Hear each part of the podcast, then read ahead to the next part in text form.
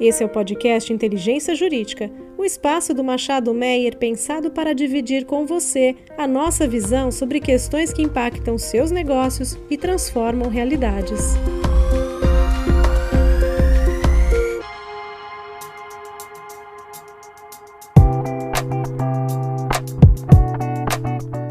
Olá, sou Eduardo Peraza, sócio do Machado Meyer. Sejam bem-vindas e bem-vindos a mais um episódio do podcast Inteligência Jurídica. Hoje temos conosco três advogados da nossa área civil. Rafael Stupielo. Oi, Rafael. Oi, Eduardo. Sejam todos bem-vindos e bem-vindas ao nosso podcast. Temos também conosco Sávio Andrade. Olá, Sávio. Olá, Eduardo. Olá, pessoal. E, para completar o time, Marcela Costa. Oi, Marcela. Olá.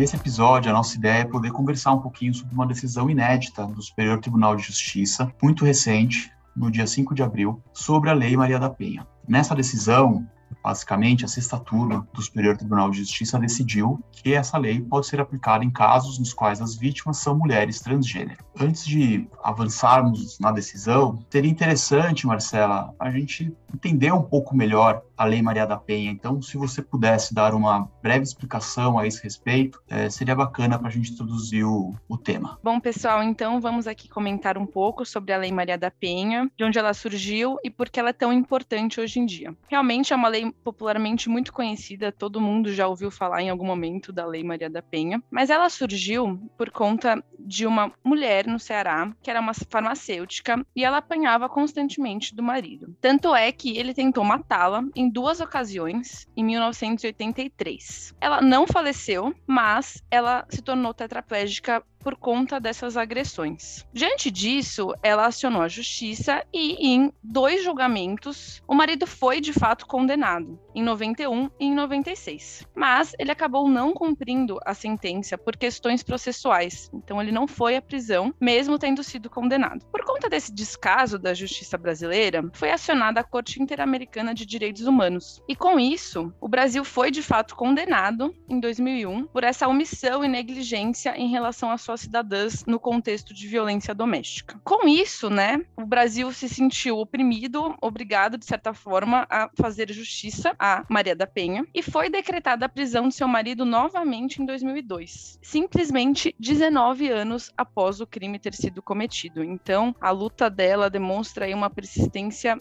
absurda pela justiça, quase duas décadas após o crime ter sido cometido. E de fato, após essas duas décadas, o marido, por conta dessa pressão da Corte Interamericana, foi decretada a sua prisão e ele foi de fato à prisão. Bom, então, como podemos verificar, né, o histórico dessa lei é uma história bem forte, bem importante. E a lei, hoje em dia, também é muito importante justamente porque ela traz elementos que facilitam que não haja essa morosidade e essa impunidade pode como aconteceu no caso Maria da Penha. É importante, Marcela, até para colaborar um pouco, a perspectiva que essa lei traz de que a proteção de uma mulher em situação de violência pressupõe muitas vezes a dependência que ela tem do agressor, né? Às vezes dependência econômica, às vezes dependência psicológica, às vezes dependência emocional. E isso coloca a mulher numa situação de vulnerabilidade que demanda que ela obtenha uma proteção diferente da proteção geral aplicável a todos os casos de violência, né? Com certeza, sabe? Inclusive, um dos pontos muito importantes da lei é que ela traz medidas protetivas. Então, a ideia é que antes mesmo do processo começar a ter o seu trâmite regular, ela consiga algumas medidas que a gente chama liminarmente. Então, de uma forma muito rápida, o juiz identificando se enquadrar nessas hipóteses, ele pode, por exemplo, pedir o afastamento do agressor do lar, que de fato é muito importante, justamente para que no decorrer do processo a pessoa não se mantenha na mesma casa aí que o seu agressor Eu, por exemplo, já participei de um caso que vale trazer aqui como exemplo disso, né? Já participei de um caso em que era um divórcio e, e o marido estava, estava se aproveitando um pouco da situação de hipossuficiência da mulher em relação a ele. Pior, o marido e o pai do marido, portanto, o sogro da mulher na relação, né? E a, o processo não desenrolava, o divórcio não desenrolava, havia ocultação de patrimônio, patrimônio que era colocado em nome de pessoa jurídica para fugir da partilha do casal e tal. E o que aconteceu foi que, diante de certas medidas processuais no divórcio que a mulher tomou, o sogro dela se sentiu no direito de telefonar para o trabalho dela fazendo ameaças. E o que conteve essas ameaças, essa postura bastante machista desse sogro, foi exatamente a Lei Maria da Penha. As medidas protetivas foram requeridas, ele teve que responder por essas ameaças de violência. Então, essa agilidade na prestação da medida jurisdicional é, que era necessária fez com que ela tivesse a proteção numa rapidez e num nível que sem a Lei Maria da Penha não acontecia.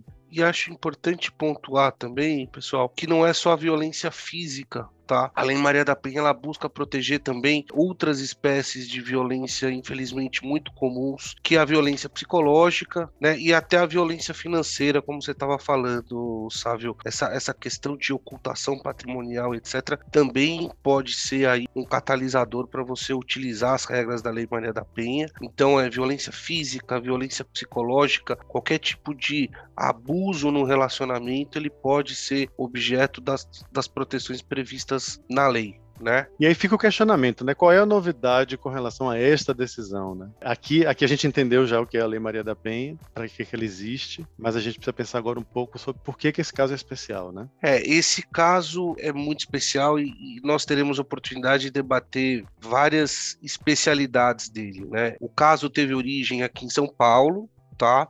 foi julgado no recurso especial. Acho importante falar, para quem quiser acessar, acho que vale a pena. Recurso especial número 1.977.124, tá? Trata-se do caso de uma mulher trans espancada pelo pai que não aceitava o fato dela se identificar com outro gênero, né? A mulher requereu as medidas protetivas em sede de primeira instância, protetivas, é, as medidas protetivas da Lei Maria da Penha, e essas medidas foram negadas, tá? Ela pediu especificamente o afastamento do agressor do lar.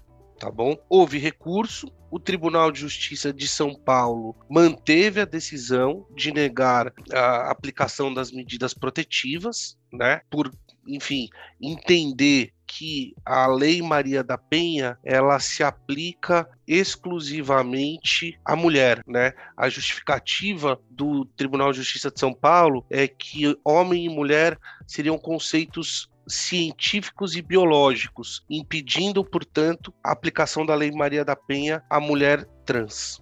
Aqui a gente vê que, que o destaque que foi dado nas primeiras decisões do caso ficava muito focado nessa questão do sexo biológico. Então, é a compreensão de que a mulher é apenas a mulher biologicamente mulher. O que hoje já não faz mais sentido no nosso mundo atual, em que se reconhece que a questão de gênero é muito mais ampla do que a gente consegue conseguia antes conceber. Né?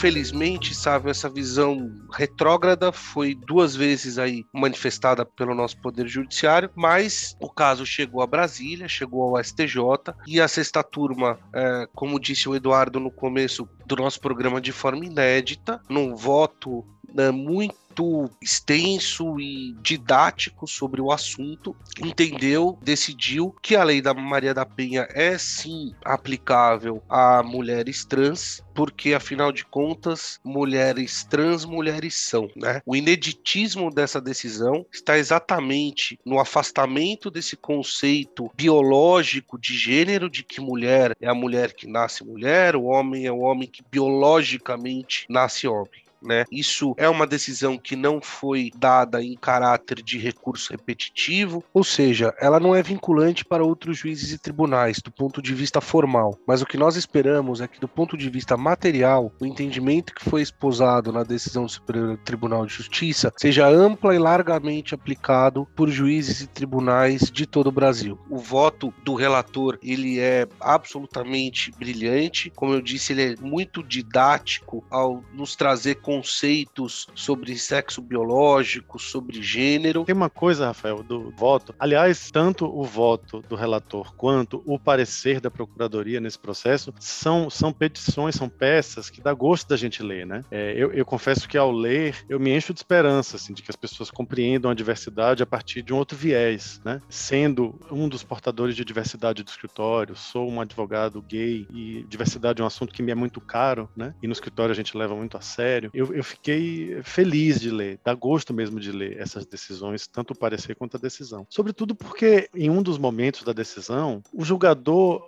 faz a seguinte análise: ora, a Lei Maria da Penha foi criada para proteger pessoas que sofriam violência, e aqui eu estou usando o termo pessoas, né? Pessoas que sofriam violência em decorrência de seu gênero. Ou seja, o olhar da lei desde o começo era esse: é proteger uma pessoa que, por conta do gênero dela, está sofrendo algum tipo de violência. E aí, física, psicológica, emocional, tudo está abarcado, como você bem falou. E a lei não falava em sexo biológico, a lei falava em gênero. Ora, o que a conclusão do julgador é, ora, se eu estou diante do gênero mulher trans, que é compreendido como um gênero, e se eu entendo que essa pessoa está sofrendo violência por causa do seu gênero, a lei se aplica como uma luva. Na verdade, não precisa nem fazer nenhuma adaptação dela. Ela já foi criada e pensada dessa forma, né? Isso é fantástico, né? Curioso como a própria lei, como você disse, Sávio, não traz a expressão sexo biológico, né? Ela fala em gênero. E hoje a gente tem um conceito de gênero, é obviamente muito mais amplo e definido do que simplesmente é uma questão biológica. E o, o ministro Rogério Schietti, que é o relator do caso, assim como a procuradora Raquel Dodge, como sabe, falou,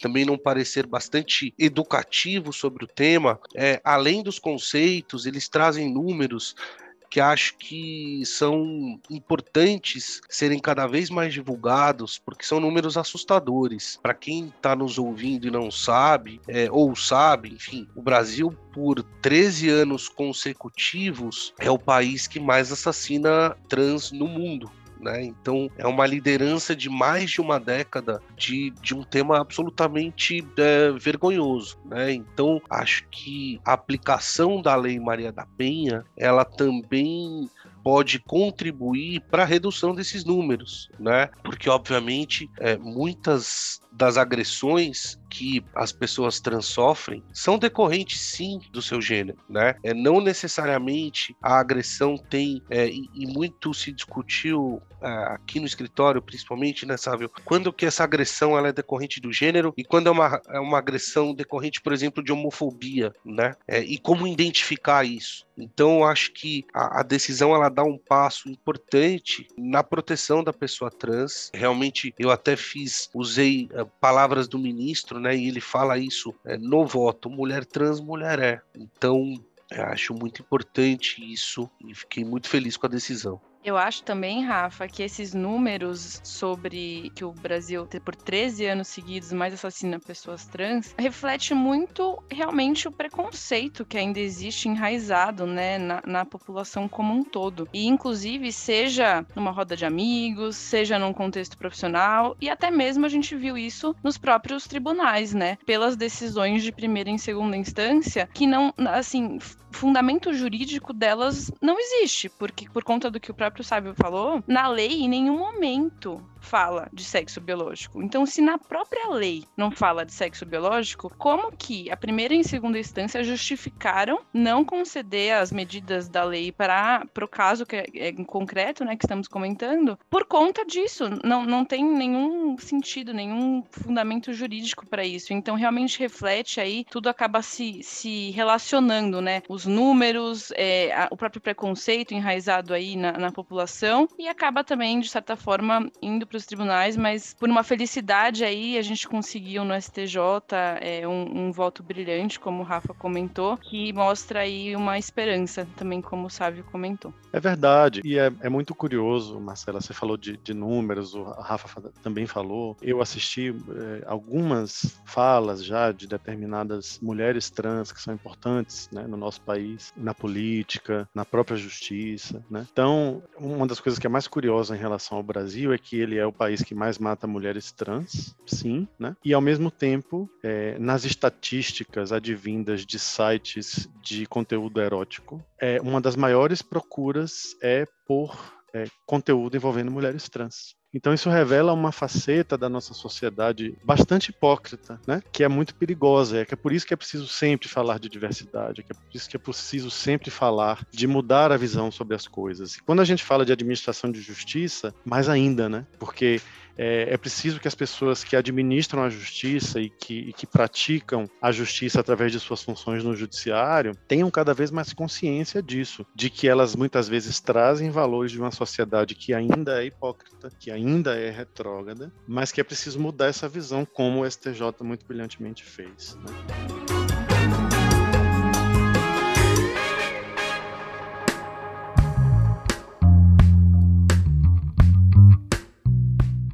Bacana, pessoal. Obrigado por compartilharem esse tema conosco, que é extremamente importante. Eu fico contente que tenhamos conseguido explicar essa decisão do Superior Tribunal de Justiça aos nossos ouvintes. E agora acho que não tem mais dúvidas, né, de que mulher trans, mulher é.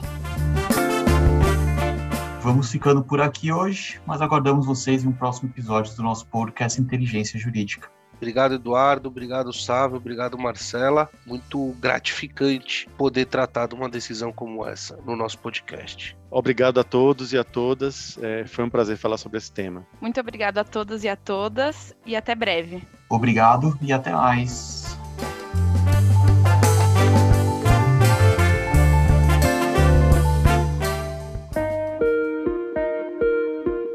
Você ouviu o podcast Inteligência Jurídica o espaço de encontro para dividirmos com você a nossa visão sobre as questões que impactam os seus negócios.